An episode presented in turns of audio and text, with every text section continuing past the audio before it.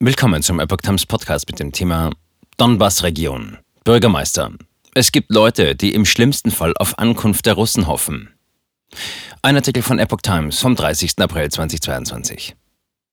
Nicht alle Ukrainer wünschen sich einen Sieg über Russland. Gerade in der Donbass-Region sieht ein Teil der Bevölkerung offenbar kein Problem mit Russlands Kampfhandlungen, erklärte der Bürgermeister der Stadt Slawjansk im Osten der Ukraine. Sie hoffen sogar auf die Ankunft der Russen. Seit Beginn der russischen Offensive in der Donbass-Region leistet die ukrainische Armee heftigen Widerstand. Doch nicht alle Menschen in der Ostukraine wünschen sich den Sieg über Russland.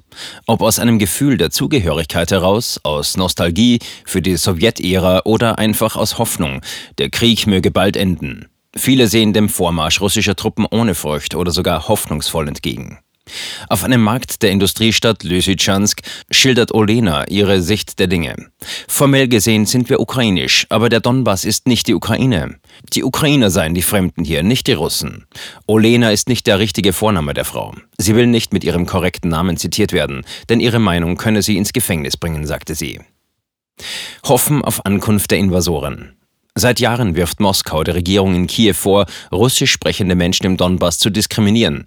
Die Region wird seit 2014 teilweise von prorussischen Separatisten kontrolliert. Der Kreml nennt als Ziel seiner Militäroffensive, die noch unter Kiews Kontrolle stehenden Gebiete der Bergbau- und Erdölregion befreien zu wollen. Einige ukrainische Soldaten haben tatsächlich das Gefühl, sie befänden sich bereits in Feindesland.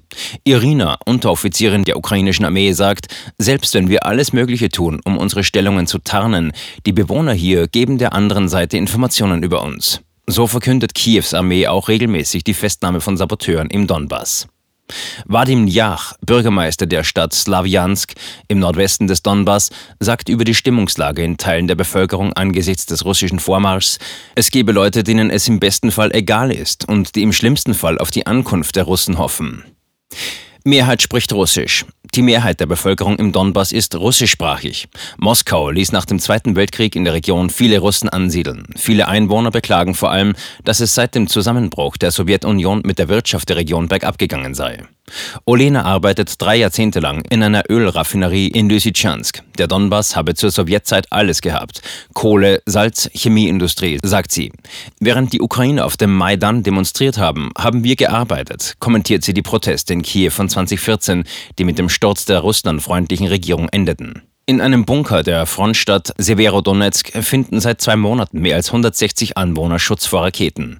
Viele von ihnen werfen der ukrainischen Armee vor, ihr Dorf zu bombardieren, nicht den russischen Truppen.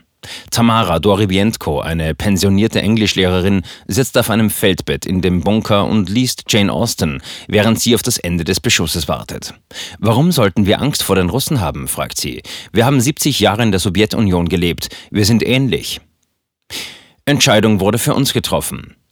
Die Rentnerin wirkt jedoch hin und her gerissen. Sie sagt, sie sympathisiere mit Moskau, aber liebe auch Ukraine, ein schönes Land mit vielen Freiheiten. Deshalb hätte Dorivienko es nach eigenen Worten auch vorgezogen, weiterhin in der Ukraine zu leben. Doch geht sie davon aus, dass sie künftig unter russischer Regierung leben wird. Die Entscheidung wurde für uns getroffen, stellt sie fest. Bürgermeister Ljach sagt, es gebe wenig, was die ukrainischen Behörden gegen pro-russische Stimmung unternehmen könnten. Dieser Teil der Bevölkerung wolle, dass der Krieg ende und sehe kein Problem mit Russlands Kampfhandlungen. Doch setzt Ljach darauf, dass die Zerstörung russischsprachiger Städte wie Mariupol und Kharkiv durch die Invasionstruppen in der moskau-freundlichen Einwohnerschaft doch noch die Meinung ändern wird.